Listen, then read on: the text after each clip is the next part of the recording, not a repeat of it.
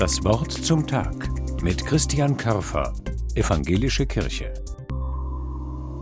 Das Päckchen war schon zwei Wochen vor Weihnachten bei uns angekommen. Meine Schwägerin hatte es geschickt. Darin waren ihre grandiosen Plätzchen, eine Grußkarte und der längliche Karton mit dem Herrnhuter Stern.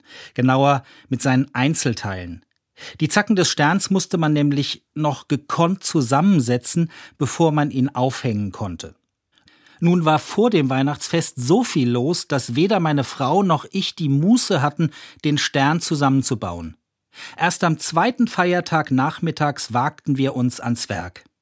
Das brauchte mehr Zeit als gedacht, dann war er fertig. Aber wo sollte der Stern hin?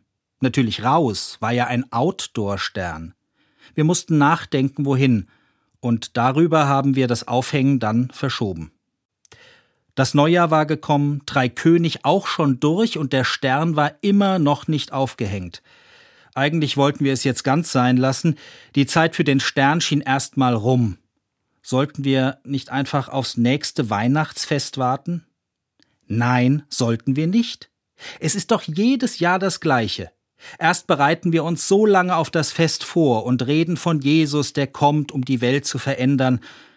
Aber kaum sind zwei, drei Wochen vergangen, scheint die Weihnachtsbotschaft verhallt.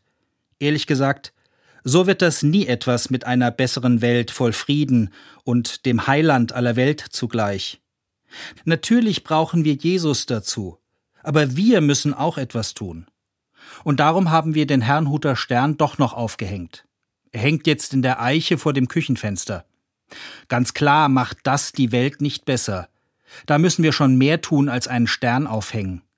Aber solange die Nächte so lang dauern, erinnert uns der leuchtende Stern vor dem Fenster daran, die Weihnachtsbotschaft zu erzählen und in unserer kleinen Welt für Frieden, Verständigung, Heil und Freude zu sorgen. Und weil das immer dran ist, wird der Stern lange vor unserem Fenster hängen und leuchten müssen. Christian Körfer, Mainz, Evangelische Kirche.